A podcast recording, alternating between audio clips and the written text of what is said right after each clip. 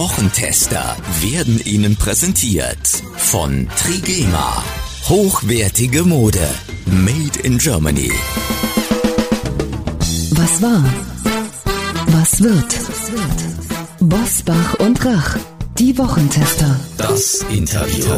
Powered bei Redaktionsnetzwerk Deutschland und Kölner Stadtanzeiger.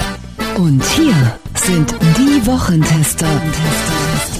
Wolfgang Bosbach und Christian Rach. Hallo und herzlich willkommen, Christian Rach hier aus Hamburg. Hallo auch von Wolfgang Bosbach aus Bergisch Gladbach. Sie hören eine Interviewfolge der Wochentester mit Gesellschaftsforscher Dirk Ziems.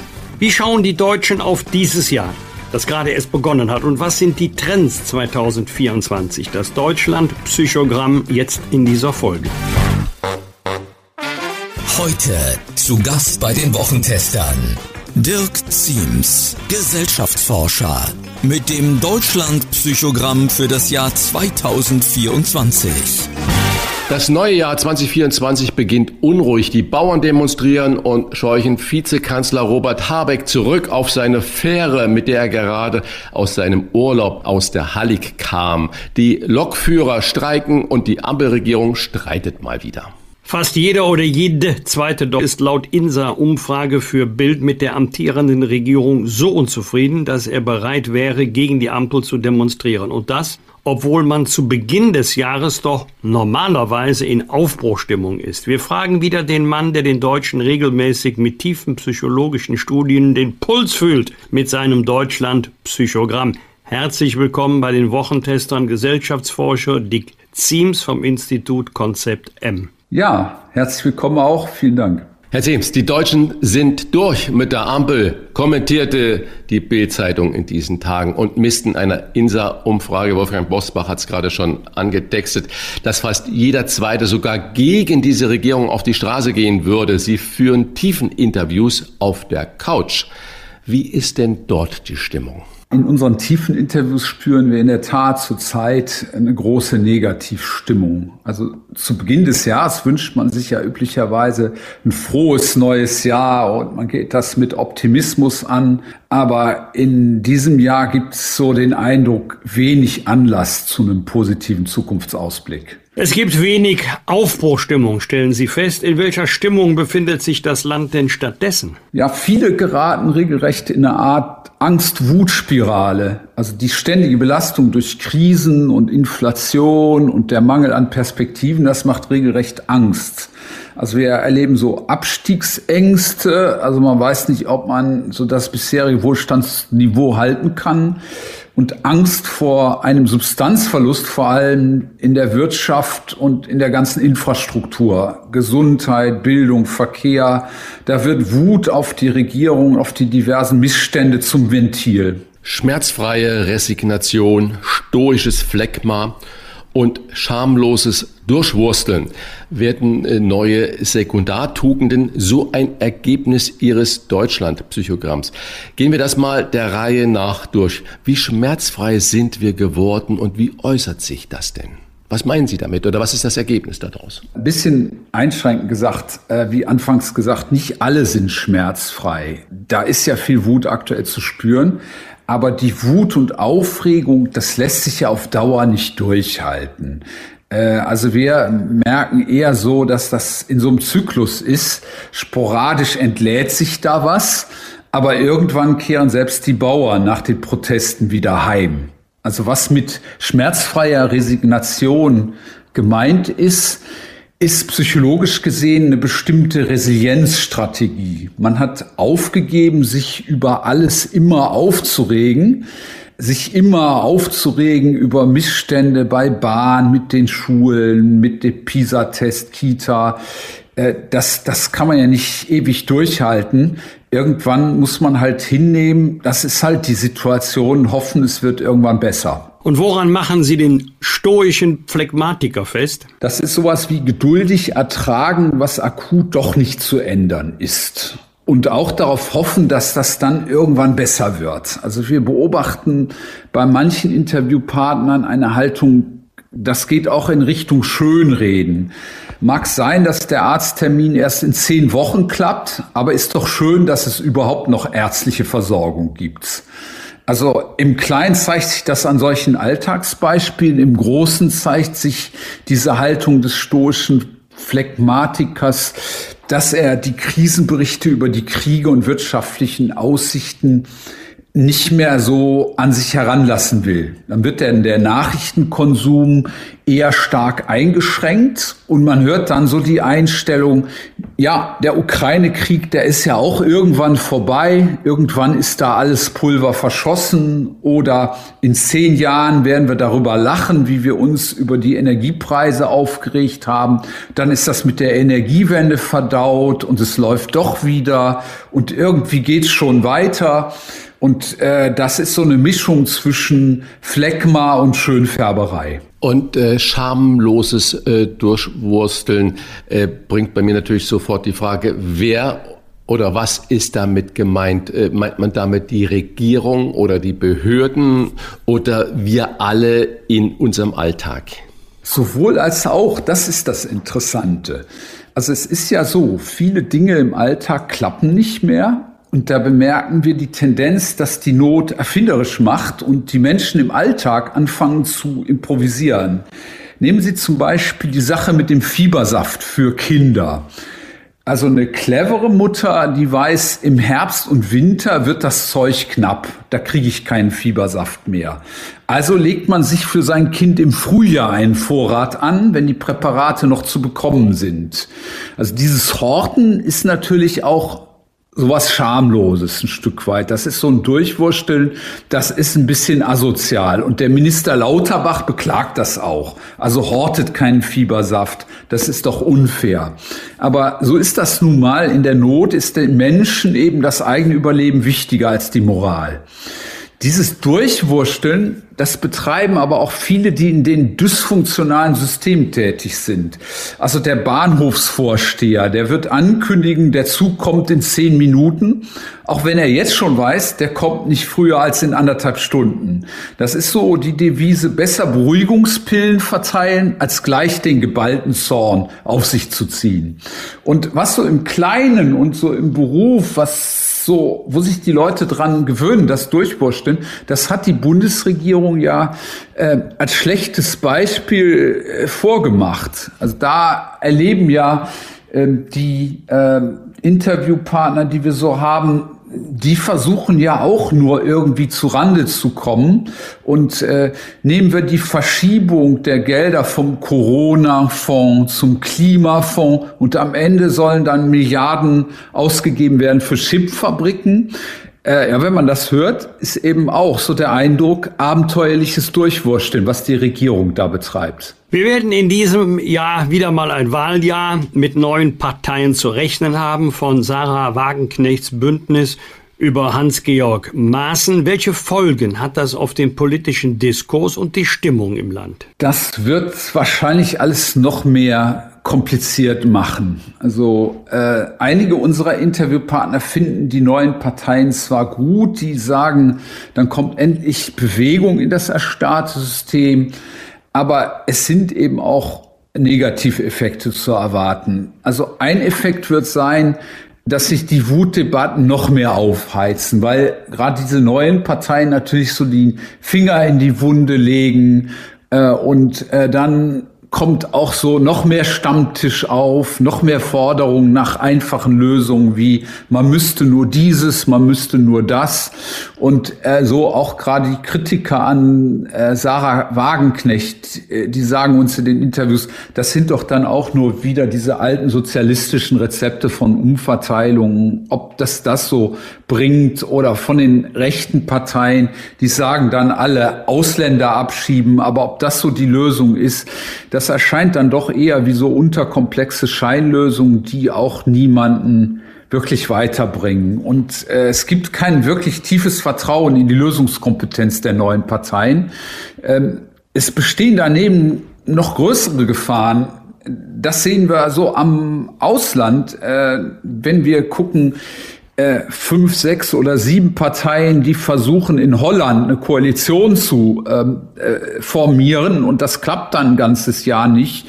Da ist eher auch äh, in Gefahr, dass das demokratische und parlamentarische System mit so vielen Parteien endgültig dysfunktional wird. Äh, am Ende kommen dann so Mischmasch-Koalitionen raus, die sich auf nichts Vernünftiges mehr einigen können. Herr Ziems, wenn ich das so höre, was Sie da sagen, und äh, das bezieht sich ja jetzt auch das, was, Wolfgang Bosbach gesagt hat, natürlich zuerst mal auf die drei Landtagswahlen, äh, die wir dieses Jahr in Deutschland haben, und wir haben viele Bezirkskommunalwahlen äh, ebenfalls noch. Wenn ich dann aber weiß, dass 2024 in mehr als 60 Ländern weltweit mit rund vier Milliarden Menschen, also fast die Hälfte der Menschheit, werden Parlamentswahlen abgehalten.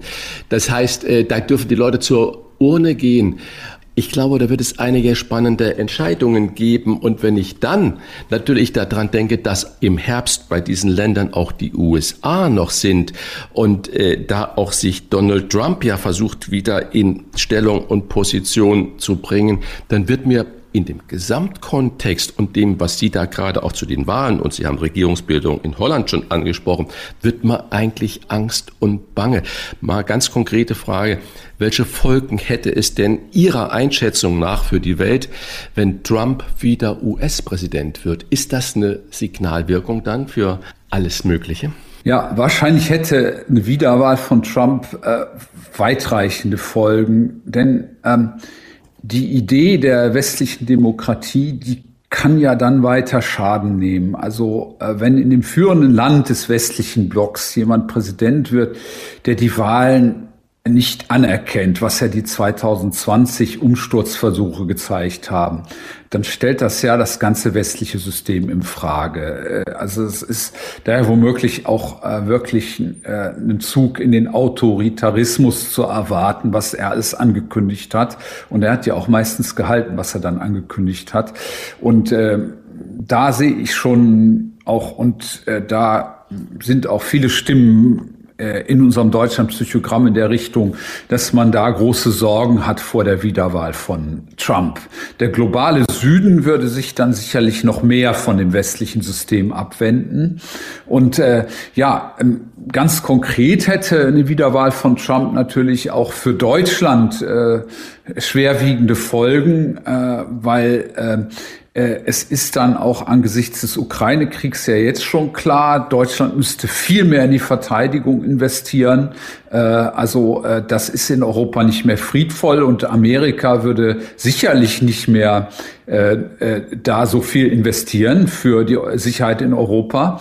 Und Europa kann auch zwischen den Blöcken USA und China zerrieben werden, beispielsweise wenn Handelskriege ausbrechen oder China, China Taiwan angreift. Also äh, hier äh, gibt es große Sorgen, was da alles auf uns zukommen kann. Wolfgang Bosbach und Christian Rach sind die Wochentester. Tester, Tester. Werbung. Liebe Hörerinnen und Hörer der Wochentester, heute gibt es aufregende Neuigkeiten für alle, die nicht nur Stil, sondern auch Umweltbewusstsein schätzen. Christian, ich habe gehört, unser Partner Trigema hat etwas ganz Spannendes für uns. Das ist absolut richtig, Wolfgang. Trigema setzt wieder einmal Maßstäbe in Sachen Nachhaltigkeit. Wir dürfen Ihnen heute das erste Trigema-Produkt präsentieren, das mit der RCO 100 Technologie hergestellt wurde. Das bedeutet zu 100 Prozent aus recycelter Baumwolle. Das klingt faszinierend. Recycelte Baumwolle bringt ja einige umweltfreundliche Vorteile mit sich. Was macht dieses T-Shirt so besonders? Nun, abgesehen davon, dass es natürlich stylisch und bequem ist, setzt Trigema hier ein echtes Statement für die Umwelt. Die Verwendung von recycelter Baumwolle minimiert den Ressourcenverbrauch erheblich und das ist ja heute wichtiger denn je. Das ist wirklich beeindruckend. Ich meine, Trigema produziert ohnehin schon zu 100 Prozent in Deutschland. Ein großer Teil der Nachhaltigkeit kommt durch die kurzen Transportwege. Und jetzt legen Sie nochmal eine Schippe drauf. Ich nehme an, es ist genauso angenehm zu tragen wie herkömmliche Baumwolle auch. Exakt, Trigema hat es nämlich geschafft, Nachhaltigkeit und Komfort perfekt zu vereinen. Aber das ist noch nicht alles, Wolfgang. Exklusiv für die Hörer der Wochentester gibt es ein fantastisches Angebot. Ganz genau, mit dem Code Wochentester10 erhalten alle Hörerinnen und Hörer satte 10% Rabatt auf ihren gesamten Einkauf im Trigema Online-Shop. Und als kleines Geschenk gibt es den Versand innerhalb Deutschlands kostenlos dazu. Dieser ist durch CO2-Kompensation klimaneutral. Toll, das ist wirklich alles gut durchdacht. Nachhaltige Mode, die nicht nur umweltfreundlich ist, sondern auch noch bezahlbar. Unter www.trigema.de slash Wochentester finden Sie alle Details. Über diesen Link gelangen Sie auch direkt in den Shop. Das ist ein Angebot, das man sich nicht entgehen lassen sollte. Lasst uns gemeinsam zeigen, dass Stil und Umweltbewusstsein Hand in Hand gehen können. Genau meine Meinung, Wolfgang. Alle Informationen finden Sie natürlich auch in unseren Show Notes. Wenn die Welt wie eben beschrieben so in Unruhe ist wie zurzeit, welche Auswirkungen haben diese Krisen und Kriege auf das Privatleben der Deutschen? Ja, das ist ein wichtiger Punkt, Herr Busbach, wo die Krisen und Kriege äh, die Menschen immer mehr umzingeln. Äh, da sehnt sich eine große Mehrheit nach Harmonie im Privaten. Also das Private, der Rückzug ins Privatleben, das bleibt so ein Fluchtpunkt und das zeigt sich so in vielen Phänomenen. Dann beschreiben die in unseren Interviews, wie schön das ist, zusammen nett zu kochen oder wie die wochenlang in die neueste Netflix-Serie eintauchen oder dann schon private Freizeitpläne fürs nächste Wochenende machen. Äh, also mit all dem kann man sich beruhigen und schafft sich ja auch so ein Gefühl, uns geht's im Großen und Ganzen ja noch ganz gut.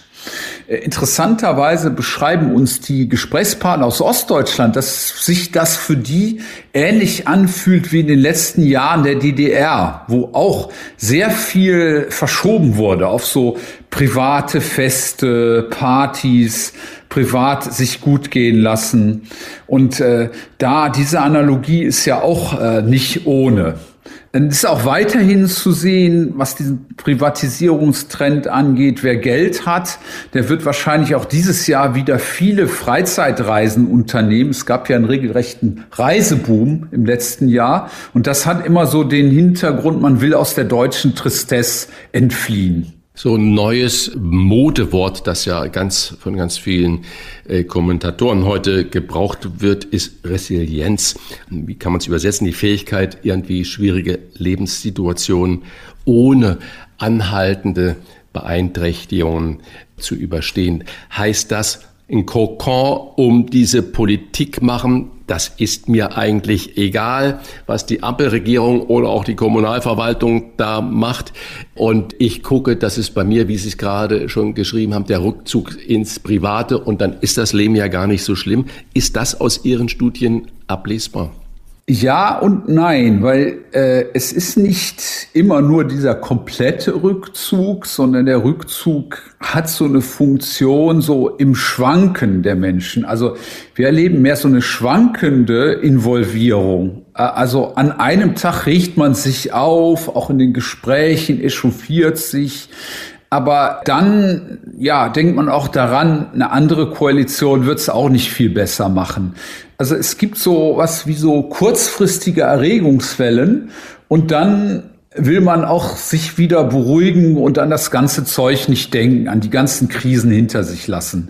Ähm, da spielt natürlich auch mit rein, äh, die schnelllebige äh, Medienwelt, wo Nachrichtenzyklen ja fast im Tagesrhythmus über uns herschwappen. Also Montags Bauernprotest, Dienstag ist die ganze Welt schon wieder mit der Trauer um den Kaiser Franz Beckenbauer beschäftigt. Also ähm, bei diesem Staccato, wie schnell diese Erregungswellen sich alle ablösen, da kommt man ja gar nicht mit und dann will man auch wieder abschalten. Und dann macht man aber wieder mit und regt sich über was auf. Ist alles am Ende doch eine Frage der inneren Einstellung. Also statt Mist, die Bahn fährt mal wieder nicht, dann doch besser die Einstellung, Gott sei Dank, am Wochenende fährt die Bahn wieder oder wie es heute heißt, Pünktlichkeit ist, wenn das Datum stimmt. Ja, ein bisschen ist das auch so.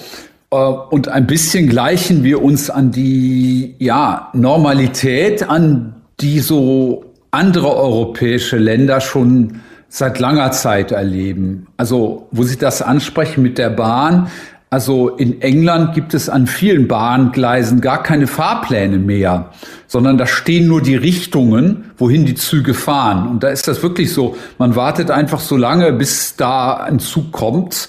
Und äh, Ähnlich ist das auch in Italien oder Griechenland. Also wir sind in Deutschland halt bislang an ein sehr hohes Niveau von Funktionieren gewöhnt und lernen jetzt Abschied zu nehmen von der Vorstellung, dass äh, die Infrastruktur in der Regel immer gut funktioniert, dass man da die Rechte einklagen kann und so. Da werden ja auch immer mehr Rechte geschaffen, zum Beispiel Recht auf Kindertagesstätte. Aber was hilft das, wenn man dann morgens den Anruf kriegt, heute wieder geschlossen? Äh, also andere Länder in Europa haben sich auch längst daran gewöhnt, dass es nicht immer so perfekt läuft. Also Nehmen Sie das englische Gesundheitssystem, da geht im Grunde seit Jahren nichts mehr und äh, die Engländer sind äh, äh, ja auch daran gewöhnt, sich durchzuwursteln und fahren dann für Operationen ins Ausland. Und unlängst gab es sogar eine Zeitungsmeldung, dass ukrainische Flüchtlinge aus London zurück nach Kiew gegangen sind, weil sie in dem dortigen Krankenhaus eher einen OP-Termin bekommen haben als im englischen System. Und er wohlgemerkt ein Krankenhaus in Kiew, was, was häufig von Drohnen und Raketen angegriffen wird. Ja, das beruhigt mich natürlich überhaupt nicht, diese ganzen Sachen. Und wenn man dann nochmal an diese Resilienzproblematik sieht, also sich zurückziehen und sagen, okay, es ist halt so, dann fliege ich halt ins Ausland, mache das und das, ist natürlich in meinen Augen eine Katastrophe, dieses sich damit abfinden. Und wenn ich nochmal an den Start unseres Gesprächs zurückkehren darf mit meiner letzten Frage. Wir haben am Anfang die INSA-Studie ziert, wo festgestellt wurde, die Hälfte der Bevölkerung eigentlich mit der Ampelregierung durch ist. Zwangsläufig dann als letzte Frage, was müsste denn die Ampelregierung tun, um Bauern, Lokführer, Klimaschützer, Protestwähler und die, die durch sind mit ihnen, wieder für die Politik zu gewinnen? Haben Sie da ein Rezept? Ob da ein Rückgewinn des Vertrauens noch möglich ist, das kann ich wirklich nicht sagen. Also es ist in der Tat so, dass wir aktuell wirklich an einem gewissen Tiefpunkt sind. Ähm, ich wollte auch keinesfalls hier nicht das Missverständnis äh, provozieren, dass ich denke, das ist die einzige und die notwendige Konsequenz. Wir alle müssen Phlegmatiker werden, wir alle müssen uns durchwursteln. Ich selber sehe das persönlich auch sehr kritisch, aber äh, die Situation ist halt aktuell äh, ja sehr äh, an einem Tiefpunkt angelangt. Wenn man an positive Wendung denken würde, dann, dann wäre natürlich ein Rezept besser erklären, warum äh, eine Regierung was vorhat, äh, warum auch Einschränkungen notwendig sind, Appelle an die Solidarität, dafür werben, dass man gemeinsam dann auch weiterkommt. Ich denke, als es schon mal so eine Krise gab, kam ein, kan ein Kanzler Gerhard Schröder und hat äh, viel, es viel besser geschafft, so eine Aufbruchsstimmung zu schaffen. Ähm, es wäre auch wichtig, genauer realistische Pläne darzulegen. Also was sind jetzt Aktionspläne? Was könnte im nächsten Jahr in den Schulen passieren? Was könnte im Gesundheitssystem passieren? Ähm, das Wort Reform ist aber weitgehend verbrannt. Da erwartet man nur Schlimmstes. Es, es gelingt zurzeit hat der Politik ganz schlecht, Verständnis bei der Bevölkerung zu gewinnen, auch weil äh, ja man vielleicht auch der Bevölkerung zu wenig zuhört, wie man jetzt bei den Bauern sieht, sondern da werden Entscheidungen gefallen in irgendwelchen Nachtrunden und die Bauern erleben das. Das ist eine reine Willkür, wie beim Roulette ist da die Kugel gerade auf sie gefallen. Und ähm, ja, äh, es gibt natürlich auch den Hintergrund, dass die einzelnen Politikgebiete so komplex sind und alles so aufgefächert, weil die Kompetenzen so chaotisch aufgesplittet sind, dass alles unendlich schwierig erscheint und der Knoten einfach nicht platzen will. Aber es gibt bei dieser Ampelregierung eben noch ein Grundproblem, was dahinter liegt. Also die Bürger gewinnen eben nicht den Eindruck, dass diese Koalition an einem Strang zieht. Da äh, will, wollen halt äh, die Grünen ideologisch was ganz anderes als die FDP und die SPD will wieder was ganz anderes. Und äh, ich denke, das ist jetzt mit den Haushaltsnöten auch endgültig klar geworden. Und äh, solange das nicht gegeben ist, dass äh, sich die Regierungspartner ähm, ja sichtbar nicht nur zusammenraufen, sondern wirklich an ein gemeinsames Ziel glauben, äh, solange das nicht gegeben ist, dann hilft auch nicht eine Verbesserung der Kommunikation. Vielen Dank für diesen intensiven, ich kann auch sagen ernüchternden Einblick in die Seelenlage der Deutschen. Das war Gesellschaftsforscher Dirk Ziems im Deutschland Psychogramm bei den Wochentestern. Vielen Dank für das Gespräch auch. Tschüss. Tschüss. Bosbach und Rach. Im Internet diewochentester.de das waren die Wochentester, das Interview mit Unterstützung vom Kölner Stadtanzeiger und dem Redaktionsnetzwerk Deutschland. Wenn Sie Kritik, Lob oder einfach nur eine Anregung für unseren Podcast haben, schreiben Sie uns auf unserer Internet- und auf unserer Facebook-Seite. Fragen gerne per Mail an kontakt.diewochentester.de und wenn Sie uns auf einer der Podcast-Plattformen abonnieren, und Mitglied im Wochentester Club werden, freuen wir uns ganz besonders. Alle Informationen zum Wochentester Club erhalten Sie im Internet auf www.diewochentester.de. Danke für Ihre Zeit. Was war? Was wird? Wolfgang Bosbach und Christian Rach sind die Wochentester. Ein maßgenau Podcast. Powered bei Redaktionsnetzwerk Deutschland und Kölner Stadtanzeiger.